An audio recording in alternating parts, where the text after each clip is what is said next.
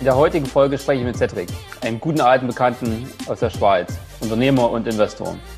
Er wird uns Einblicke geben in seine Arbeitswelt. Ganz spannend bei ihm ist, Cedric ist Minimalist und hat die letzten Jahre vor allen Dingen damit verbracht, viel zu reisen. Er war in der ganzen Welt unterwegs und hat dadurch ähm, sehr viel Erfahrung gesammelt, wie man remote arbeitet, wie man remote mit Teams arbeitet, wie man Teams steuert. Und er wird uns einen Einblick geben ähm, in seine Best Practice, seine Tipps und Tricks, wie er im Homeoffice am besten arbeitet.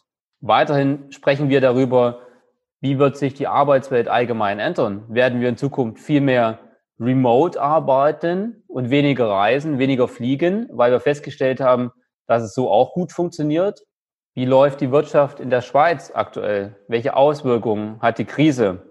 Zudem gibt uns Cedric einen Einblick in seine Portfoliounternehmen. Wie gesagt, Cedric ist äh, Venture Investor und er hat dadurch einen sehr guten Überblick, ähm, welche Branchen sind am meisten von der Krise gebeutelt, welche Firmen laufen extrem gut. Ähm, auf jeden Fall sehr spannend zu sehen. Am Ende sprechen wir noch über die allgemeine wirtschaftliche Lage und vor allen Dingen, welche Branchen werden nach der Krise deutlich profitieren. Jetzt aber viel Spaß mit der aktuellen Folge. Mein Name ist Martin Biskop und ich bin Gründer und Geschäftsführer von Wundergent.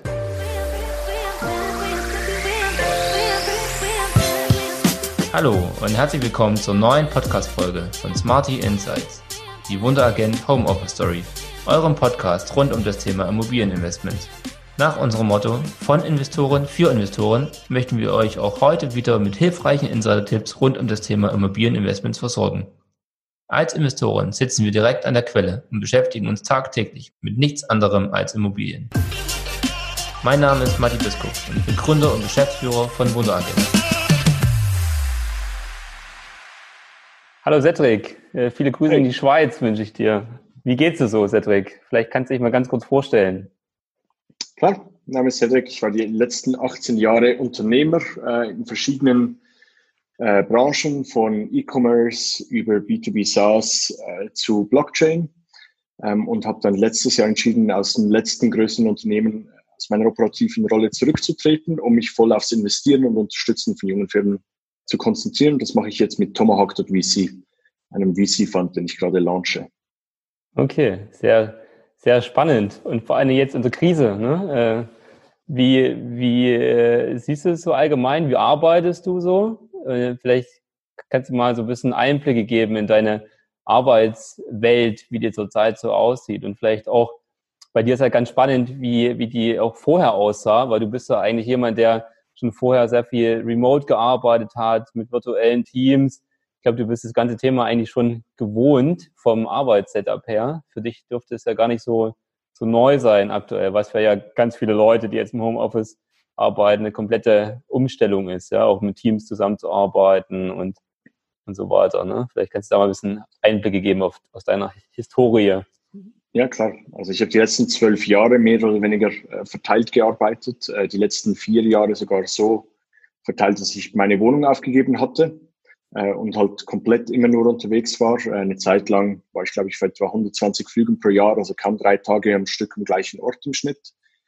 Ähm, zum Glück dann vor einem Jahr äh, ein bisschen mehr wieder fokussiert auf eine Geografie und äh, hier in der Schweiz äh, eine Wohnung gemietet, wo ich jetzt auch gerade bin.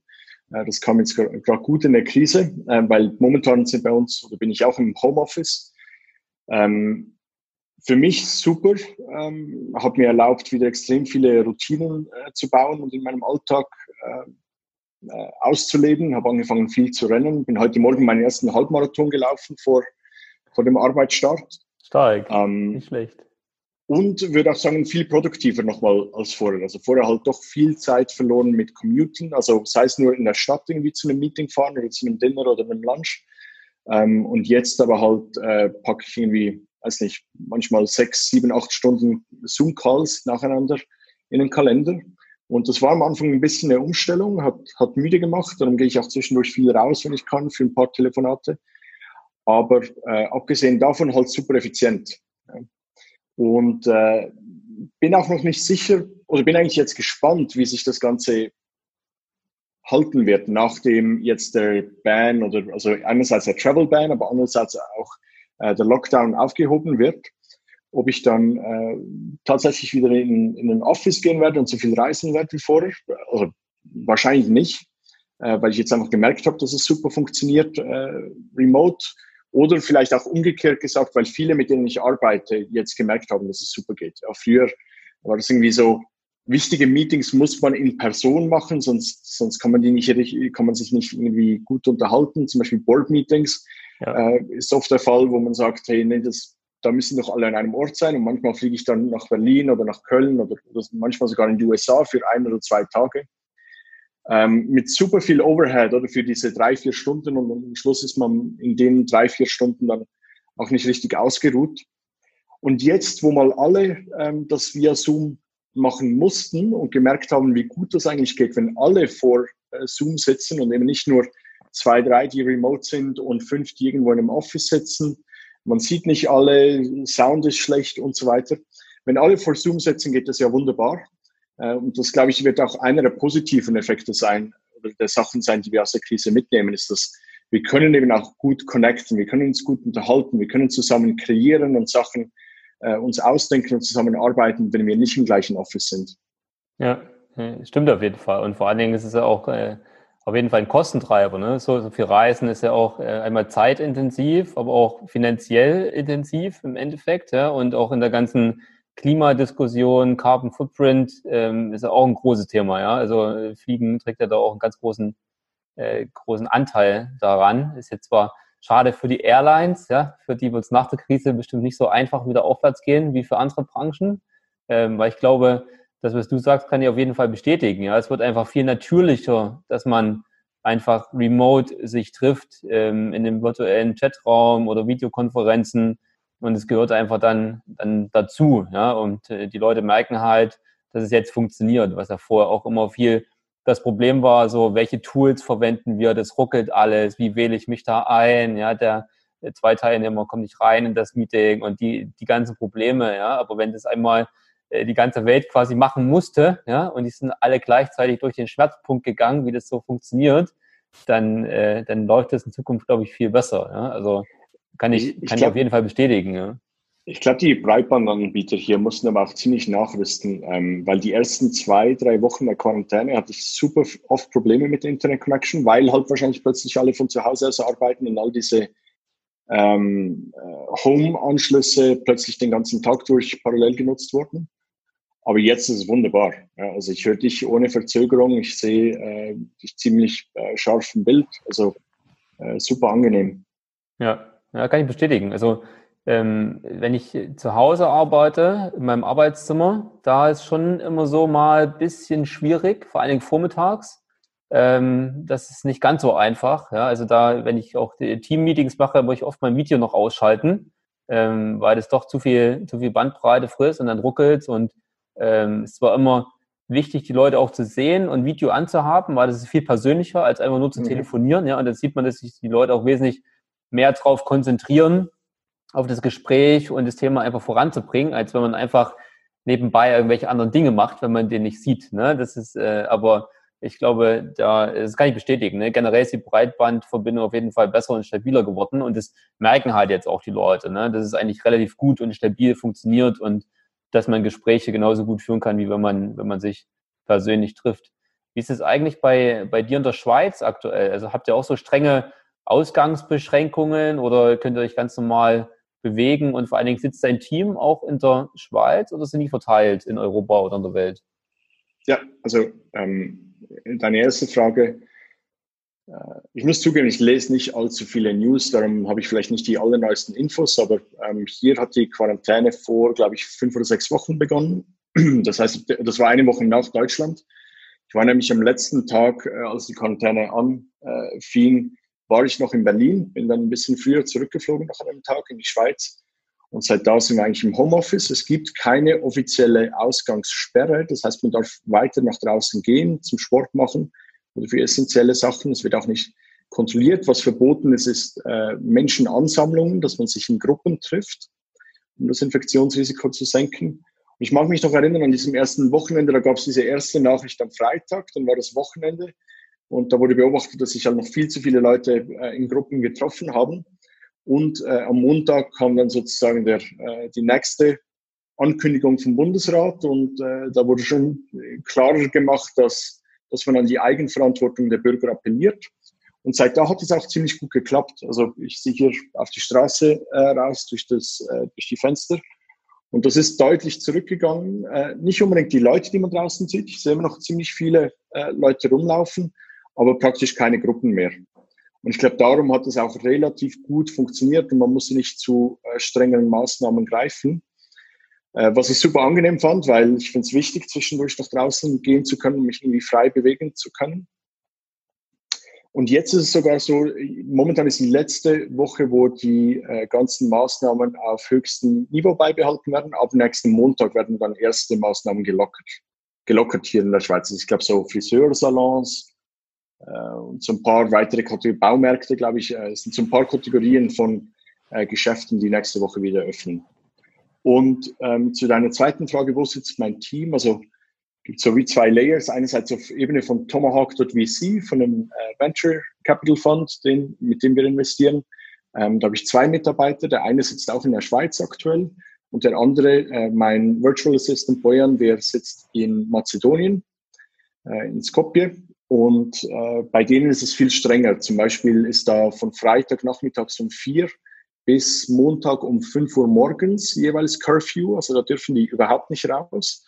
Und auch täglich, glaube irgendwie um nachmittags um 4 bis zum nächsten Morgen um 5. Also ähm, schon eine deutlich krassere Einschränkung, auch noch keine Lockerung in Sicht. Und äh, er hat zwei kleine Kinder äh, zu Hause. Das macht dann schon einen großen Unterschied auf, wie komfortabel und wie wohl man sich da fühlen kann. Ja, okay. Also kann ja, ich bestätigen. Und, und, auf zweiter, sorry, äh, auf zweitem Level natürlich noch die Startups, die Portfolios, die Founders, mit denen wir arbeiten. Die sind sowohl äh, hier wie in Deutschland wie in den USA und dann auch noch ein, zwei Teams, die sehr verteilt sind. Ähm, und da ist es eigentlich sowieso üblich, dass wir uns immer per Videochat treffen. Also da hat sich an der Arbeit eigentlich auch nichts geändert. Was sich ein bisschen geändert hatte in der Quarantäne, ist, dass die ersten zwei Wochen äh, haben wir eigentlich unseren Kalender geräumt und nur Calls gemacht mit unseren Portfolios, um zu schauen, wie wir die am besten unterstützen können jetzt in der Krise. Und dann, sobald mal, äh, sobald wir sicher waren, dass nirgendwo Panik ist und auch keine ähm, äh, unmittelbaren Needs mehr bestehen, ähm, haben wir wieder angefangen, normale Telefone anzunehmen, äh, neue Founders zu treffen, mit neuen Teams zu reden. Hm. Okay. Und merkst du was bei den Teams? Also arbeiten die jetzt auch viel im Homeoffice, also die Unternehmen, wo ihr rein investiert habt? Ähm, hat sich das eigentlich so alle? Ja.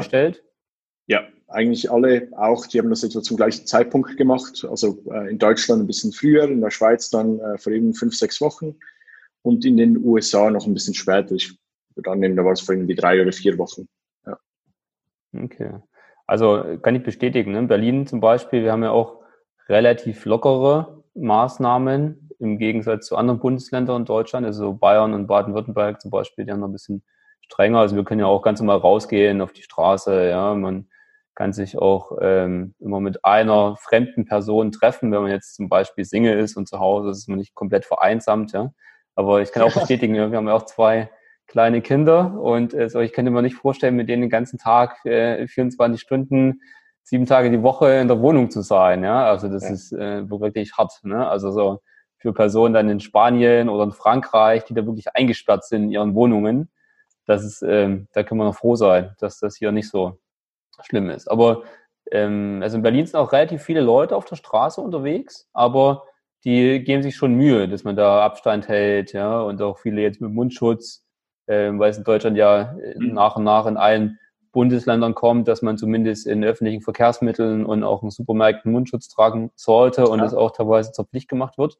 Ähm, und wir haben ja jetzt auch nicht so hohe Infektionsraten wie Bayern oder Baden-Württemberg zum Beispiel, obwohl die Leute viel freizügiger sind aktuell als in den Bundesländern. Ne? Also wenn man sich an die ganzen Vorgaben hält, denke ich, funktioniert das ganz gut. Und was ich auch so festgestellt habe, am Anfang war natürlich der Schock am größten, ja, was kommt da auf uns zu und extreme Verunsicherung und ich glaube, mittlerweile haben sich die Leute ganz gut an die an die Maßnahmen gewöhnt und ähm, es kehrt äh, Alltag ein, ja, und so eine Routine und Business geht weiter ganz normal, ja, und die, ich glaube, so die die erste Schockstache ist äh, größtenteils überwunden. Ja? Und jetzt muss man halt warten, wie gehen die Maßnahmen so weiter, welche Branchen werden jetzt weiter runtergefahren oder werden wieder hochgefahren und wie sich das Ganze jetzt so auf die, auf die Wirtschaft auswirkt. Wie siehst du das so generell, auch in vielleicht der Schweiz allgemein? Wie sind da so, welche Branchen sind stark beeinflusst und auch die Unternehmen, die ihr investiert habt, das sind ja vor allen Dingen Internetteams, ne, die ähm, Dienstleistungen anbieten im Internetbereich, SaaS-Plattformen. Ich glaube, die dürften wahrscheinlich meiner Vermutung nach am wenigsten beeinflusst werden davon, oder? Ja.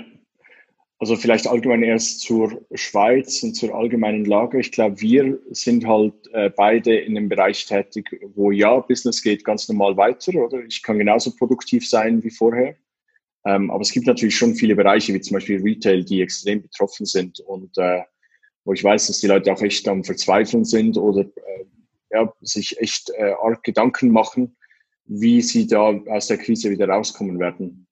Ähm, bei uns im Portfolio gibt's äh, ja so, so diese Mittelgruppe, die äh, jetzt unmittelbar noch nicht groß die Krise spürt. Äh, da nehmen wir einfach an, dass wenn es jetzt in der Rezession geht, dass die natürlich viel weniger Sales closen werden in den nächsten drei bis sechs Monaten.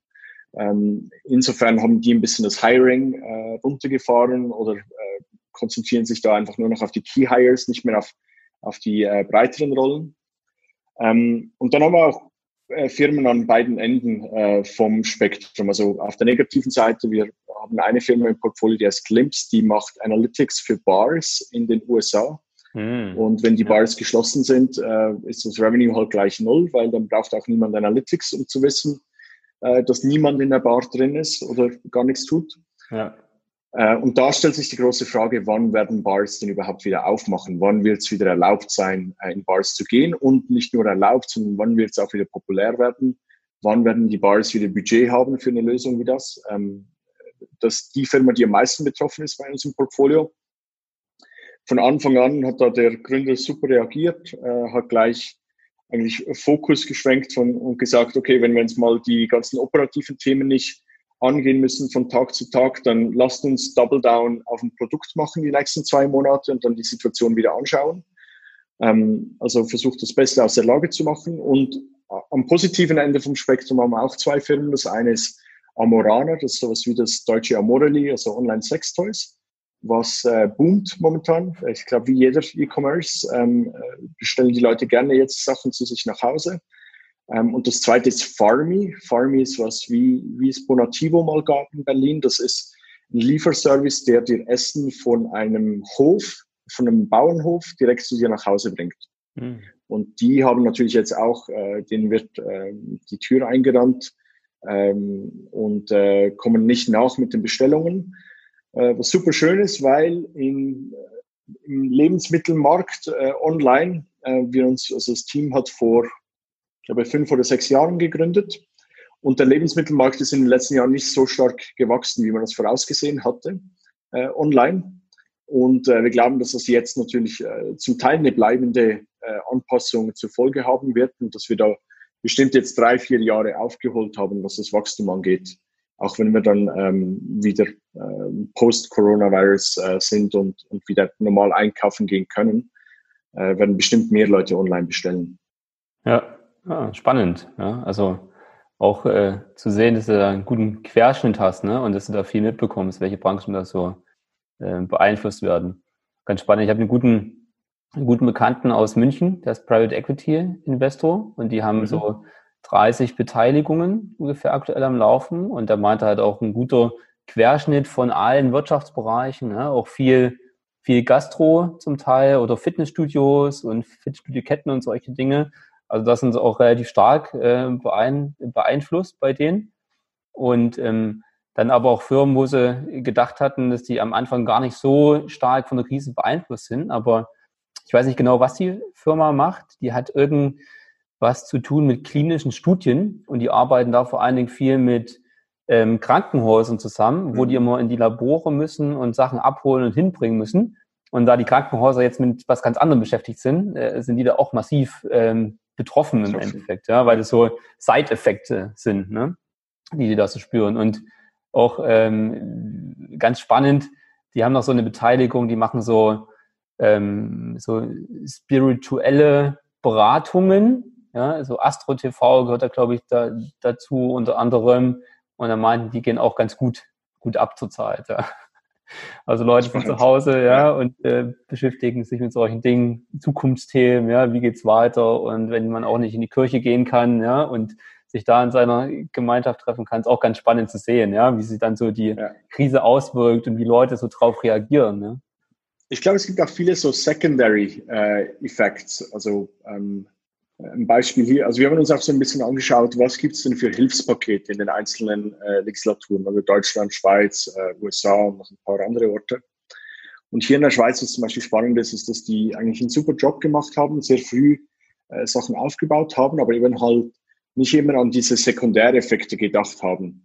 Äh, beispielsweise die Eventindustrie, also wenn du jetzt äh, Eventveranstalter bist, Konzerte organisierst oder so, dann kannst du Kurzarbeit anmelden, hast irgendwelche äh, zinsfreien Darlehen bekommen und so weiter, ein paar Maßnahmen. Aber zum Beispiel an die Fotografen und Kreativschaffenden, die für diese Branche zuschaffen, haben die nicht gedacht. Ja, also wenn du als Fotograf ähm, kannst du ja tatsächlich könntest du noch arbeiten und kannst nach draußen gehen und fotografieren. Aber wenn deine Events halt weg sind, äh, hast du auch nichts zu tun. Mhm. Und äh, ja, ich glaube, die Schweiz hat äh, aus der Perspektive, Schweiz und Deutschland haben, haben einen guten Job äh, bisher gemacht, was wir sehen, ähm, im Sinne von schnell wichtige Mittel zur Verfügung stellen. Ähm, kurzfristig auch. Ähm, aber natürlich gibt es da immer Situationen, die man nicht, nicht abbilden kann und, und, gewisse Cases, die dann eben zwischen Stuhl und Bank fallen. Ja, ja, das stimmt. Ähm, Kreativwirtschaft ist in Deutschland auch im ersten Schritt gut abgefangen worden. Da gab es ja, also bundesweit gab es ein Programm, wo quasi, ähm, ich glaube, Firmen bis fünf Mitarbeiter, darunter fallen quasi auch ähm, Selbstständige wie Freelancer, Fotografen, die mhm. konnten sich, die haben über die KfW 5000 Euro oder also die staatliche Förderbank dann für das jeweilige Bundesland, haben die 5000 mhm. Euro Sofortzahlung bekommen. Ah, okay. Und ähm, größere Firmen, ich glaube bis 10 Mitarbeiter, haben 10.000 oder 15.000 Euro Sofortzahlung bekommen.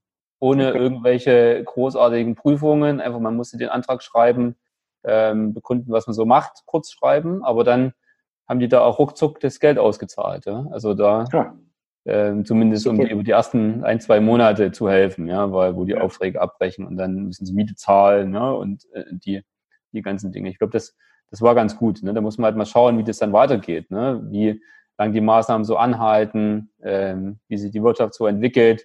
Ich glaube, jetzt so für den ersten Move war das ganz gut, ja, aber wenn es dann längerfristig ist, ja, und so Fotografen sind halt angewiesen auf Events zum Beispiel, ne, und ähm, ich habe heute einen Newsletter bekommen von IHK in Berlin, die machen das sehr gut. Äh, die geben immer Updates, welche Förderprogramme gibt es, wie entwickelt sich das so äh, zu den ganzen Regelungen. Und da stand heute zum Beispiel drin, dass auf jeden Fall bis zum Ende der Herbstferien Veranstaltungen über oder bis zu 5000 Leute abgesagt wurden. Und äh, bis Ende August auf jeden Fall Versammlungen bis 1000 Leute nicht stattfinden.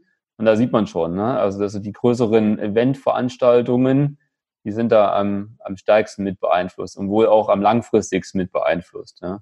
zusätzlich zu den Airlines und so weiter. Und auch zum Beispiel Retail, ganzen Gastro-Bereich, ähm, da meinten sie auch, da können sie überhaupt noch nicht absehen, wann sie Gastro wieder aufmachen. Ja, das ist, äh, steht auch noch in den Sternen.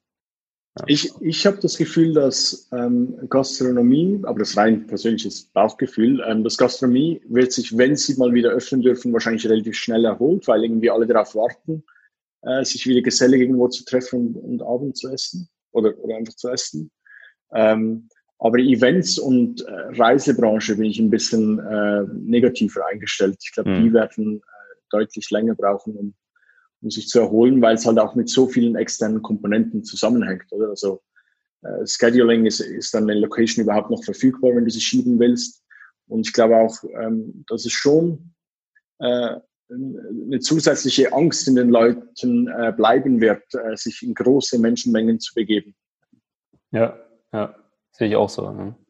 Und wie, wie siehst du, also du bist ja, dein Hauptberuf ist ja quasi investieren, ja?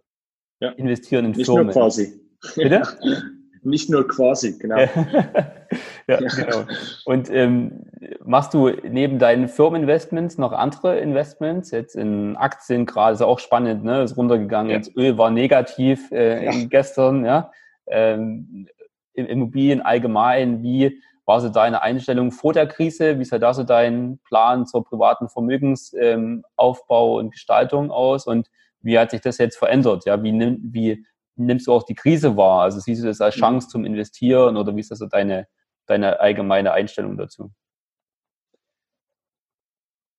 Also vor der Krise ähm, war ich, äh, oder, oder vor der Krise und jetzt bin ich immer noch äh, nur Cash und Venture. Ja? Also der äh, größte Teil meines Vermögens ist in äh, Startups angelegt und ein kleiner Teil in Cash. Äh, mit dem Teil in Cash habe ich schon öfters mal überlegt, ähm, entweder was in den Public Markets zu machen oder im Real Estate. Ähm, beides schaue ich mir weiterhin an, aber äh, habe hab nicht, bisher habe ich nichts äh, gekauft äh, in beiden Klassen. Ja. Also Public Markets habe ich mir angefangen ein bisschen genauer anzuschauen, aber reagiert mir einfach so irrational. Ich habe keine Ahnung, woher, äh, wieso der Markt jetzt so hoch gehen sollte momentan. Ja. Ähm, und äh, da kommt noch dazu, dass ich äh, versuche, all meine Energie und meinen Fokus zu konzentrieren auf die Venture-Welt und, äh, und darum auch keine Ablenkung will. Also äh, ich glaube, ich würde ein Investment machen in Real Estate oder Public Markets, wenn es ganz klar ist und vielleicht mit äh, einem Freund oder einem Bekannten zusammen, dem ich vertraue. Ähm, aber selber will ich eigentlich gar nicht viel Zeit investieren für irgendwas anderes als, außer Venture Investments, weil es ja. komplex genug ist und auch spannend genug. Ähm, was viele Freunde gemacht haben äh, in den letzten drei, vier Wochen, die wurden so zu Maskenbrokern. Also die haben irgendwie Masken aus China äh, importiert und dann irgendwie in der Schweiz oder über ganz Europa verkauft. Auch spannend, ähm, die Dynamik ähm, ist natürlich super für jemanden, der so ein Flair hat für Handeln und äh, Kontakte da spielen lassen will.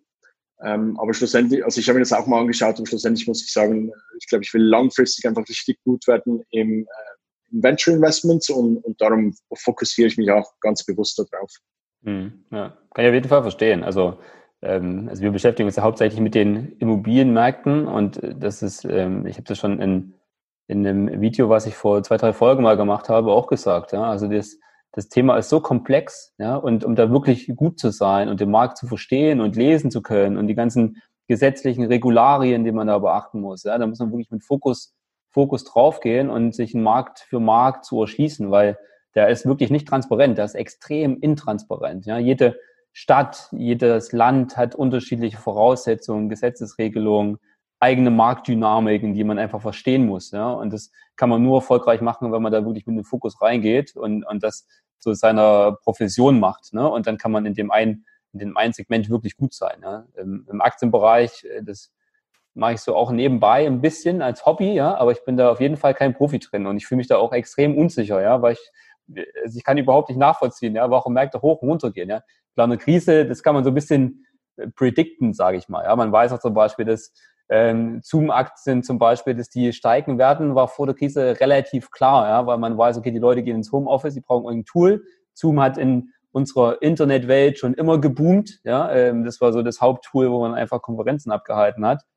Und dass sich das dann leichter auf andere Branchen überträgt, war, war klar, ja. Oder so Netflix, wenn Leute mehr zu Hause sind, äh, dass Netflix-Aktie boomt, war auch relativ klar. Oder ja. Amazon und, und die, die ganzen Tools, ne? das konnte man relativ gut vorhersehen, ja. Aber so der allgemeine Markt, ja, auch wie sich die Autoindustrie entwickelt, ja, Reise, Airlines, I don't know, ja. Also das ist so komplex und auch so vielschichtig und da sind ja auch so viele Roboter am Werk, die da irgendwelche äh, Formeln haben, wann die investieren, rein und rausgehen, was man ja als normaler Bürger gar nicht, gar nicht nachvollziehen kann, ja? was man da also beachten muss, ist von Side-Effects. Ja? Deswegen kann ich vollkommen zustimmen. Ja? Ich glaube, Fokus ist ein ganz großer Punkt, um erfolgreich investieren zu können. Ja? Ja, ich glaube, das ist das andere noch, also ich würde es auch super spannend finden, all dem nachzugehen und dann wird es plötzlich, äh, ich glaube nicht, dass ich das so part-time könnte oder beziehungsweise so, mit, so halbherzig äh, also nicht einmal die Woche reinschauen. Ähm, also wenn Public Markets, äh, dann würde ich wahrscheinlich, glaube ich, einfach den Markt kaufen über irgendwelche ETFs oder, oder gewisse Branchen. Ähm, aber ich glaube, ich wäre dann auch viel zu interessiert, äh, das Rabbit Hole runterzugehen und ja. mich komplett äh, zu absorbieren mit, mit der Analyse von diesen Firmen. Was ja super spannend ist, ich, aber ich, ich habe jetzt momentan bewusst einen Entscheid gefällt, mich da nicht äh, zu exponieren. Okay. Und wie, wie siehst du das jetzt in deinem, in deinem Venture-Investment-Bereich? Mhm. Hast du da jetzt ein anderes Mindset ähm, nach den paar Wochen als vorher, dass sich da irgendwie so Branchenfokus vielleicht geschiftet hat oder ähm, auch klar, euer Branchenfokus ist ja eher softwarebasiert, ne? aber wie du ja auch schon gesagt hast, ne? so Bar, äh, Startups, die sich mit Bars beschäftigen, ja, als andere Branchen, wie, wie sieht da so dein, dein Mindset aus?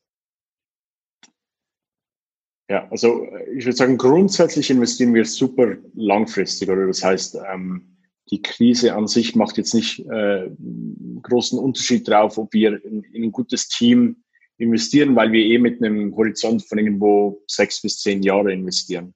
Mhm. Äh, wir investieren typischerweise irgendwie Pre-Seed, Seed oder Series A ähm, und das noch äh, sehr früh. Was natürlich jetzt äh, dazu kommt, ist, ähm, dass wir die Unternehmen dazu anhalten, äh, zu vernünftigen Valuations Geld aufzunehmen, weil es wahrscheinlich einen Knick geben wird in den nächsten Finanzierungsrunden, so sechs bis zwölf Monate von jetzt.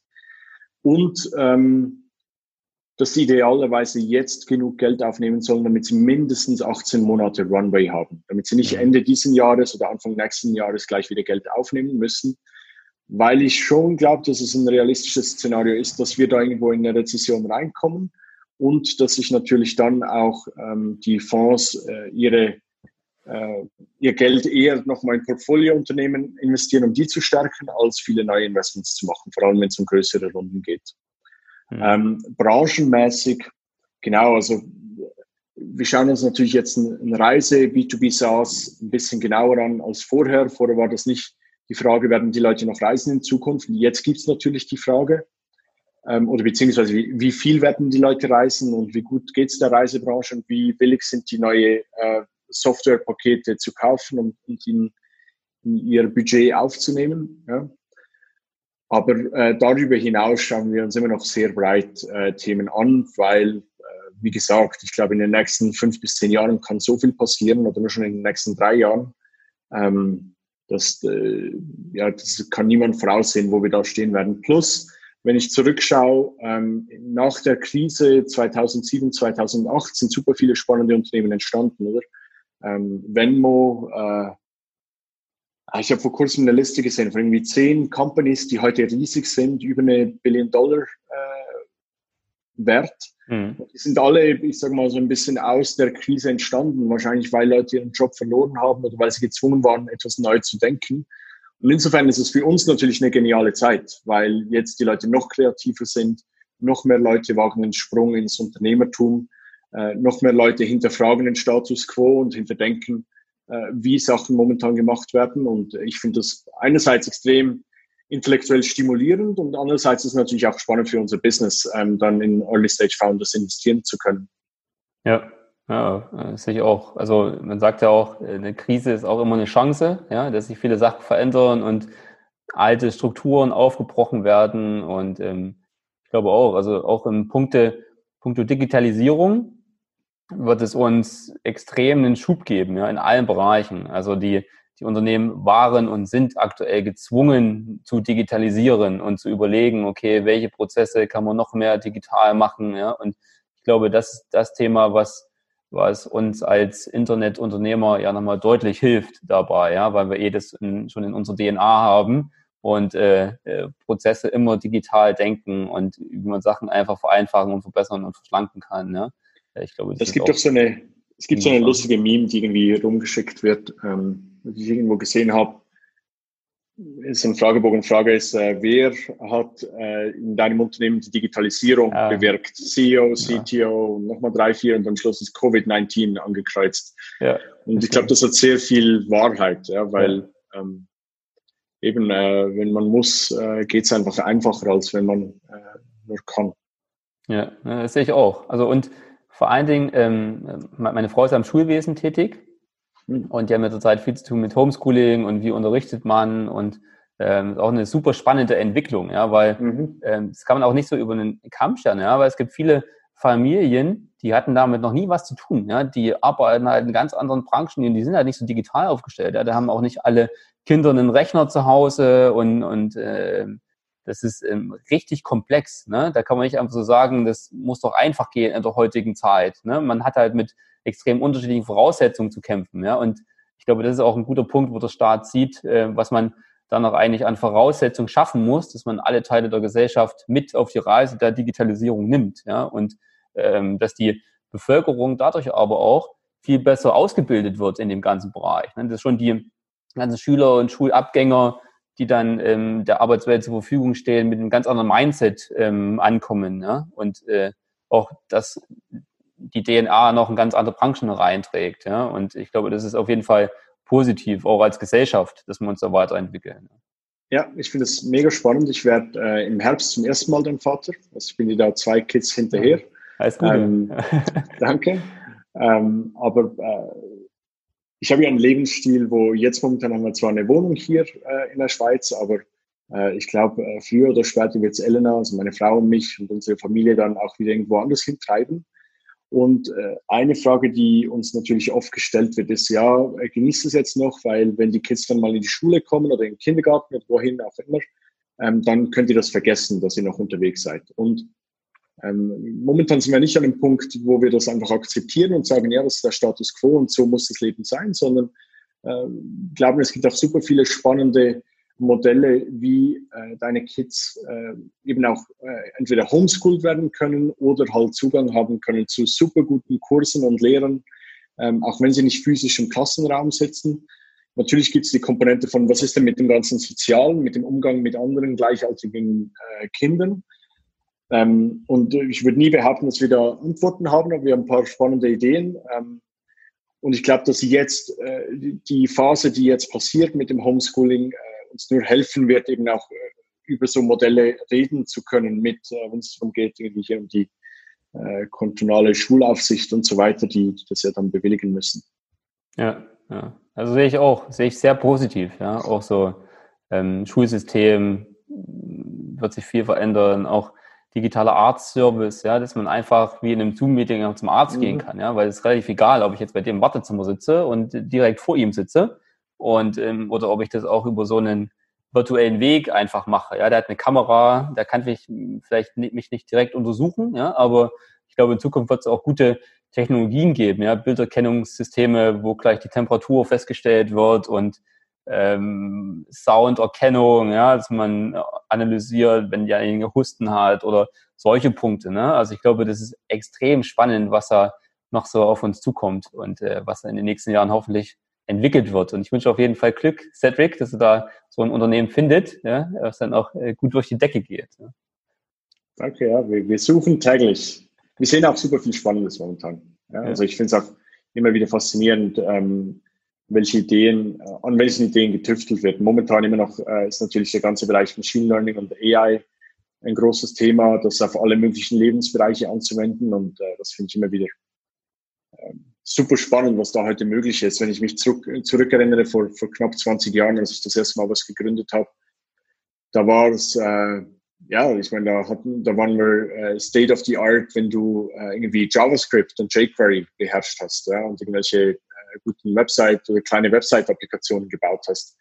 Und da sind wir heute natürlich schon äh, x Schritte nach vorne gekommen. Ja, ja. Und auf jeden Fall spannend, Cedric. Vielen Dank auf jeden Fall für deine Zeit. Äh, war sehr, sehr interessant, mal so deine Perspektive aus der Schweiz äh, kennenzulernen und auch deine aus Unternehmenssicht, weil du auch in vielen Branchen Einblick hast. Ähm, herzlichen Dank, ja. Sehr spannend. Ja, klar. Gerne. Vielen Dank. Ciao, Cedric. Das war's auch schon wieder mit der Folge von unserem Podcast Smarty Insights, die Wunderagent Home Office Story. Ich hoffe, ich konnte euch einen gelungenen Einblick in die Welt von Wunderagent geben und euch einige Inspirationen zum Thema Homeoffice in der Zeit von Corona liefern. Ich würde mich freuen, wenn ihr auch bei der nächsten Folge wieder mit dabei seid, um etwas tiefer mit uns in die Welt der Immobilieninvestments einzutauchen. Bis dahin freuen wir uns immer über Kommentare, Anregungen, Themenvorschläge und natürlich viele Likes. Schreibt uns gerne an podcast.wunderagent.com. Alle Infos über uns findet ihr im Netz unter www.wunderagent.de oder auf unseren Social Media Kanälen LinkedIn, Instagram, Facebook und YouTube. Wir freuen uns darauf, von euch zu hören. Bis bald. Euer Matti Biskup.